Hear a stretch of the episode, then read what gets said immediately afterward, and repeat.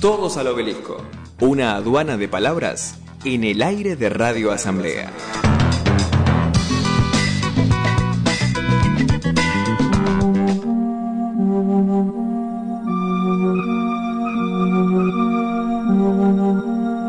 La música que caracteriza a una de las secciones más exitosas de este programa, más renombradas, y llega justo 12 del mediodía clavada, ¿no? Como un mensaje divino, celestial, en esta oda a la metafísica, que hoy nos trae Así- un momento un poco icónico, ¿no, Mariam?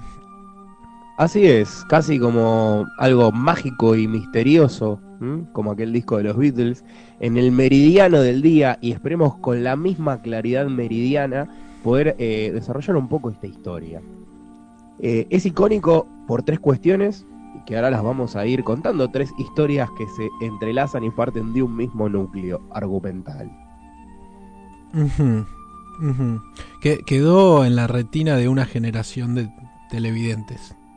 Quedó, sí, hacia el final vamos a ver eso, cómo quedó en la retina de una generación de televidentes, de varias, diría yo, de varias generaciones de, de televidentes, y con una Argentina como punta del iceberg, desenmarañando un misterio antes que se diera a conocer en el mundo.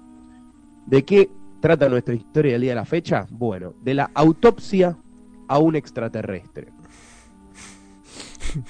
Y yo les quiero contar un poco. Yo tenía aproximadamente 7 años y en mi casa, en el año 98, estaba ya cursando mi primer grado del primario, había un video, un VHS, con un extraterrestre en una camilla en la tapa de ese VHS y ese video pertenecía a la revista Conozca Más, una revista de los 90 que se encargaba de hablar de ciencia y también un poco de pseudociencia y misterio.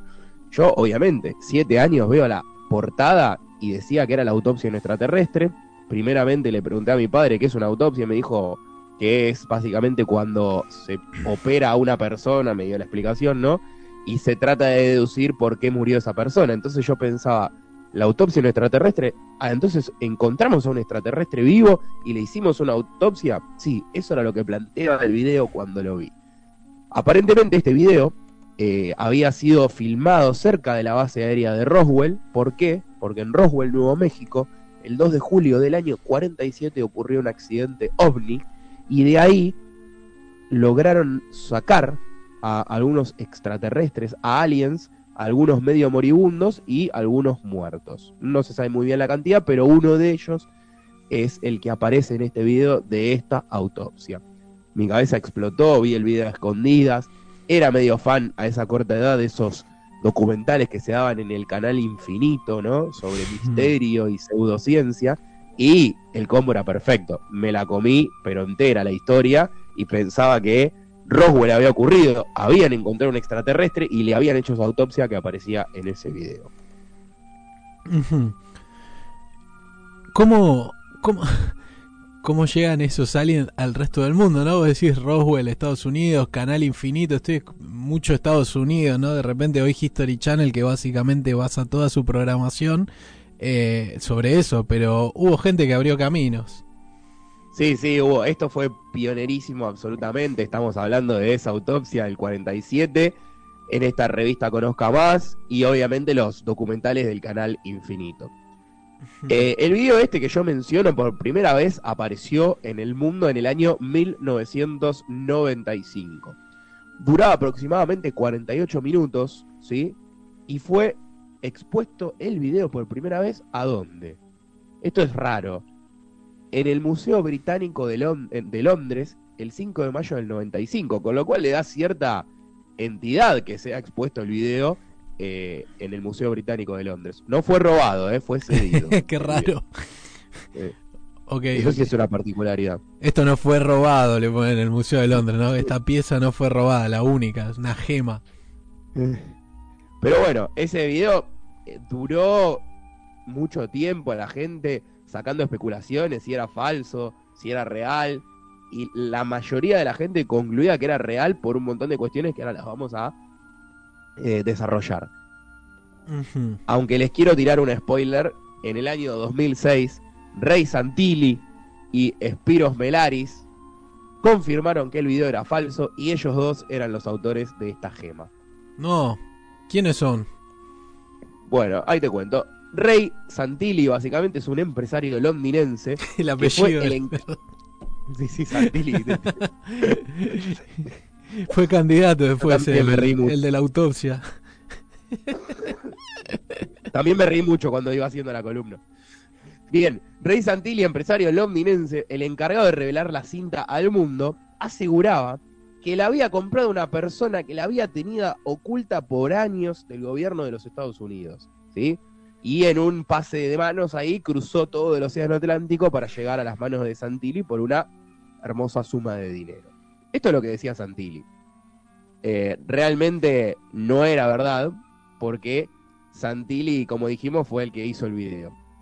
Pero bien, ¿cómo engañó a la gente con el tema del video? Bueno, le dijo a todo el mundo que, además del video, tenía dibujos forenses del cuerpo del alien, faxes que verificaban la filmación en el año 47 y fotografías del detrás de escena. Todo esto lo tenía y lo exhibía como mm, prueba y documento que apoyaba que la filmación era verídica. Todo lo había falsificado él para dar sustento al video. Una mente criminal brillante, ¿no? Eh, Ya lo escuchás y te da fiaca, viste, hacerlo. Bueno, ahora cuando te cuente todo lo que hicieron, toda la movida, vas a decir, no, qué paja. bueno, vamos un poquito a, lo- a los albores de todo este tema de, de ese supuesto VHS encontrado.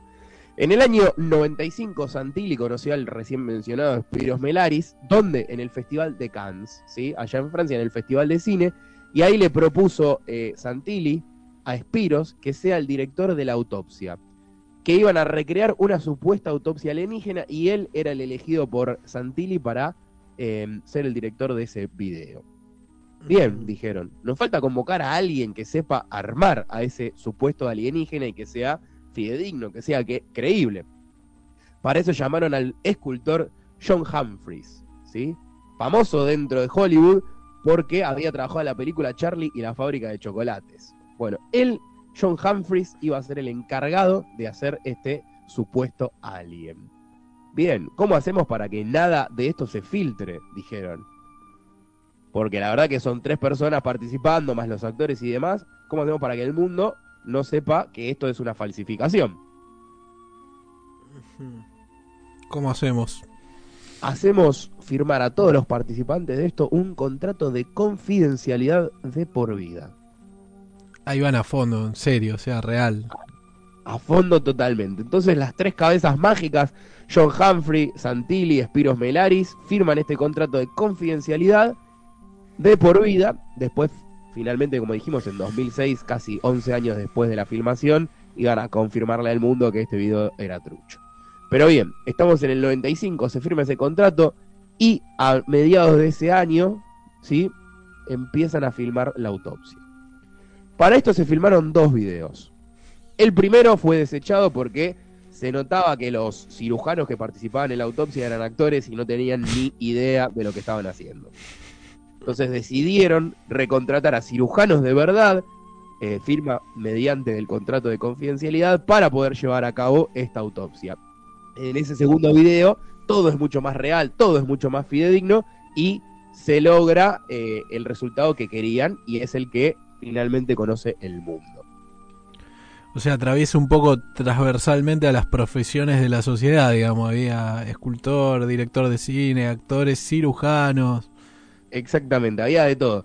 Obviamente hubo una buena inversión de dinero también porque las particularidades de Spiros Melari es que trató de recrear absolutamente al dedillo con todos los objetos del año 47 que podían haber en esa sala de operaciones. Todo.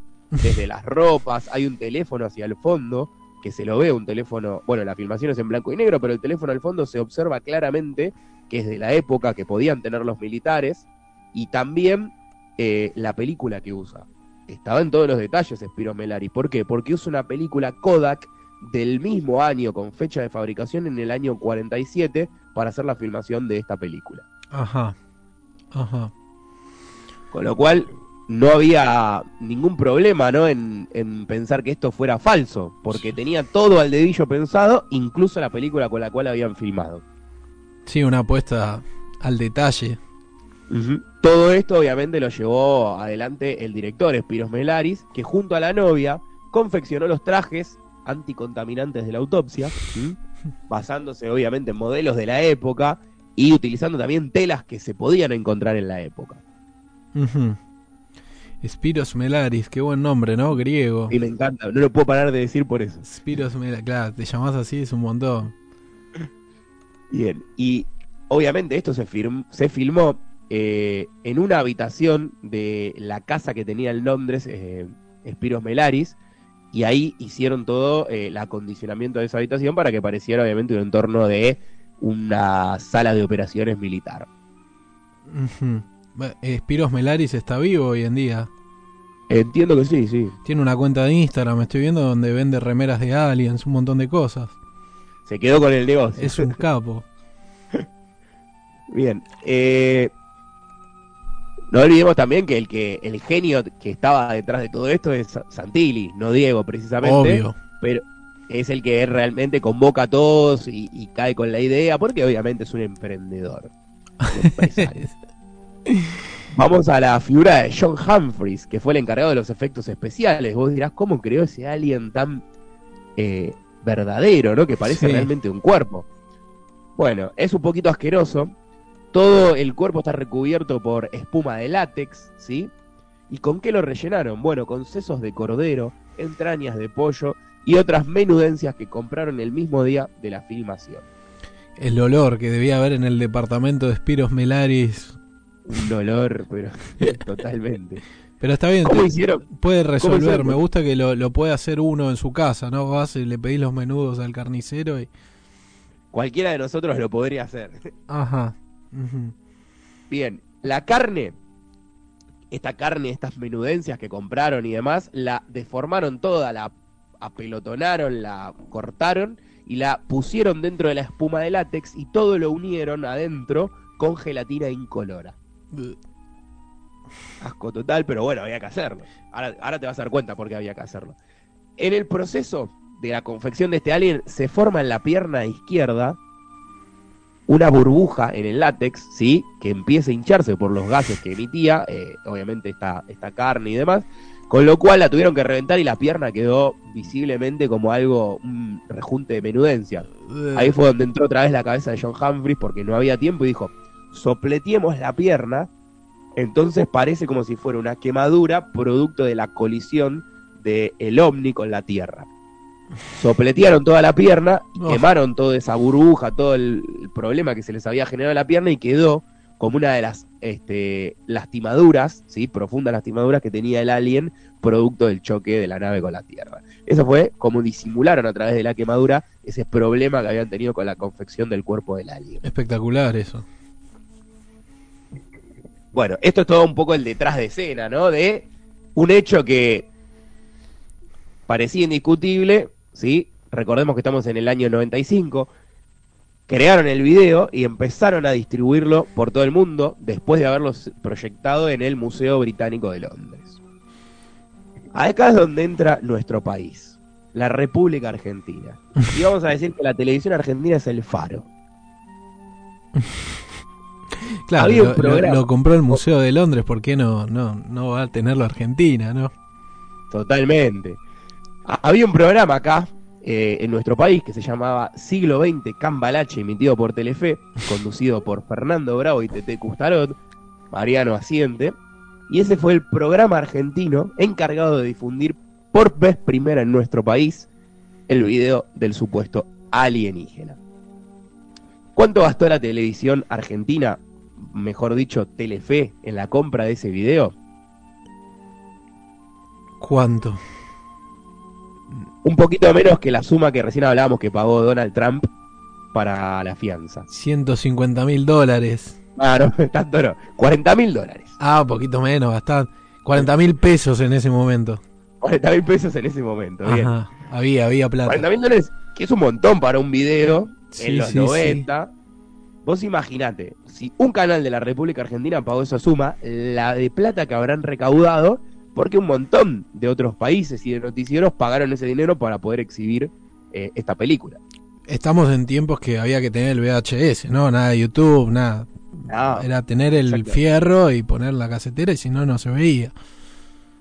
Totalmente. Bueno, el programa fue uno de los más exitosos de ese ciclo, de ese año 95, este programa siglo XX, y dio que hablar. Toda la sociedad argentina sin redes sociales, al día posterior a la emisión del video, estaban charlando y discutiendo este tema. Pero hay una sola persona en nuestro país que la vio. Y en el año 95 se cagó de risa de esto y, como dicen los españoles, no se tragó el bulo.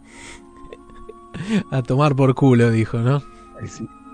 Y ese argentino único, ¿sí? a ver, con sus sombras y luces, diría más sombras porque fue director de la revista Gente durante la dictadura, pero con algunas luces como esta, que dijo, este video es una chantada. Vamos a escuchar a Chiche Helblum, que pensó cuando vio este video emitido por siglo XX Cambalache. supuestamente hecho por el incidente En Roswell. Roswell. ¿Cómo? En Roswell. Por, por Roswell. Lo compran los derechos, 40 mil dólares, lo ofrecían los, 40 los- los derechos. Nosotros no teníamos los 40 mil dólares, lo compra Fernández el, eh, Telefe. Lo da con un éxito fenomenal, imagínate que la autopsia de un ET. Cuando yo veo la autopsia del ET, digo, esto, esto es una joda. Esto es trucho. Claro. Joda, esto no, no, no es serio. Nosotros lo que hicimos es recrear lo mismo que mostraban ellos. Lo de ellos pasó al olvido, lo nuestro, que fue la Quedó en la demitificación, quedó para la historia. Eh, Estoy aplaudiendo acá en el estudio. Marian puede dar fe que estaba aplaudiendo recién. Eh, impresionante. Combatiendo al capital, Chiche. Fiel a su pasado comunista. Sí, sí. Corresponsal de guerra dos veces en Vietnam, ¿no? Po- Esto lo- Sí, que contaba que, que entraron las hordas del peronismo y le robaron los libros de Robin Hood a su familia porque era, era comunista. No sabía ese detalle. Bueno, eh, ahí lo escuchamos a Chiche. Entonces, Chiche vio lo que pasó en siglo XX y en su programa de memoria dijo, vamos a hacer mi- nuestra autopsia. Perdón, Marian, pero esto es reciente. Esto lo contó hace no mucho, ese audio. 2021. El audio que acabamos de Ah. escuchar es del año 2021. Mirá vos, mirá vos. Sí, me pareció. Chiche que sigue teniendo aire hoy. Está en Crónica TV. Sí, sí. Sí, Hmm. sí, sí. Y es más, fue cor- corresponsal en la guerra de Ucrania el año pasado. Que le ofrecieron guiso, ¿te acordás? Sí, Como si fuera un refugiado. Sí, sí, es verdad, me había olvidado. Sí, sí, gran momento. Bueno. Eh, a lo que voy entonces es que Chiche la vio, dijo 40 mil dólares, se cagó de risa de que le hayan cobrado al programa de Fernando Bravo los 40 mil dólares y decidió recrear la autopsia en su programa. Entonces él en vivo dice, bueno, acá tenemos otra filmación de la autopsia al extraterrestre y hace el corte de cámara y pone la autopsia. Lo que el público que estaba mirando no sabía es que esa autopsia se estaba haciendo en vivo en el programa, ¿sí? pero estaba en blanco y negro. Con lo cual la gente suponía que eso era un tape que Chiche estaba presentando, que era otro tape de la misma autopsia. Mientras están operando en la sala de operaciones y demás, aparece Chiche Hellblum en cámara, rompiendo la cuarta pared, si se quiere, y todos los televidentes, imagino, de aquella televisión de los 90 diciendo, what the fuck, ¿qué pasó aquí? ¿Por qué Chiche está apareciendo? Ahí Chiche, canchereando la jugada, le dice a los televidentes, eh, que, está sorpre- que si están sorprendidos, y sí, le dice, bueno, esto es la recreación de la autopsia. Si nosotros lo pudimos hacer en vivo, imagínense que el otro video también puede haber sido una truchada. Y ahí cambia la cámara del blanco y negro y se pone nuevamente a color, con toda esta escena recreada en vivo por el genio de Chiche Hellblum y su equipo en aquel programa de los 90, Memoria, en Canal 9. Me, me fascina porque realmente estoy descubriendo, mientras hablas, una historia que no conocía. O sea, fue una lección. Él no quiso mostrarnos que, que él podía hacer una autopsia a un alien, sino que yo tenía entendido como que sí, el tipo quiso vender la autopsia al alien. No, era más una lección. O sea, los meó. Era una lección. Los meó, Sí. como se dice hoy, a los que pagaron 40 Exactamente. mil dólares. Y de hecho, el, este caso de Chiche de la autopsia es estudiado eh, varias universidades en los Estados Unidos que estudian periodismo como un caso de cómo operan las fake news y cómo un programa periodístico debe desenmarañar todo eso y destruir esa opereta, esa fake news con argumentos. Espectacular, mirá vos, te, te- anotás en, en Yale, en Harvard, clase 2 de periodismo, Chiche Hellblum, autopsia un alien. O tu tesis, ¿viste? Haces tu tesis sobre Chiche Hellblum, que además el alien era truchísimo el que tenía, ¿no? Realmente, porque no, no fue la misma, no fue el mismo presupuesto y no fue la, la no tuvieron el mismo tiempo, sino que lo hicieron de un día para otro, como casi. El, el alien de Chiche lo hicieron todo de goma espuma, de goma eva, viste, como mucho más casero. Recordemos que el otro, el, de la, el del video original, lo habían hecho con menudencia de pollo, cerebro de cordero, eh, látex que simulaba ser piel humana. Este fue mucho más rudimentario. sí, es como un globo este con las formas, como una muñeca inflable pero de alien, ¿viste? Totalmente. La verdad, Bueno, me, me dejaste flashé, porque no sabía que había sido una, una masterclass de periodismo de Chiche. Sí, la verdad, como dije, tiene sombras y luces, más sombras que luces, pero un tipo que si a los 80 años se sigue manteniendo en los medios de comunicación, algo sabe del tema. No, de oficio es imbatible, es imbatible, sin duda alguna. Pero bueno, ¿te gustó entonces la historia? Me fascinó, me encantó y nada, le revaloricé un hito de la televisión argentina que tenía como algo bizarro nada más y ahora sé el trasfondo, me encantó. Bueno, entonces ahí hasta acá llegamos. Yo lo único que tengo para decir es que sabemos que el alien de Tiche fue falso. El alien de Spiros Melaris y Santilli fue falso.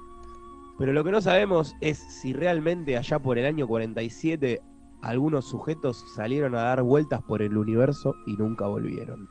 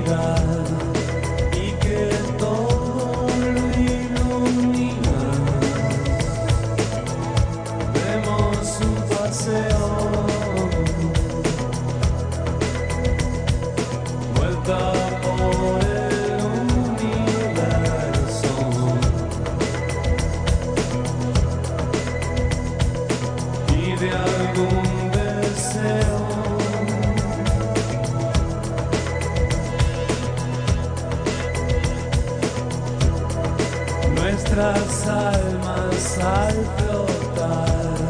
Son las nubes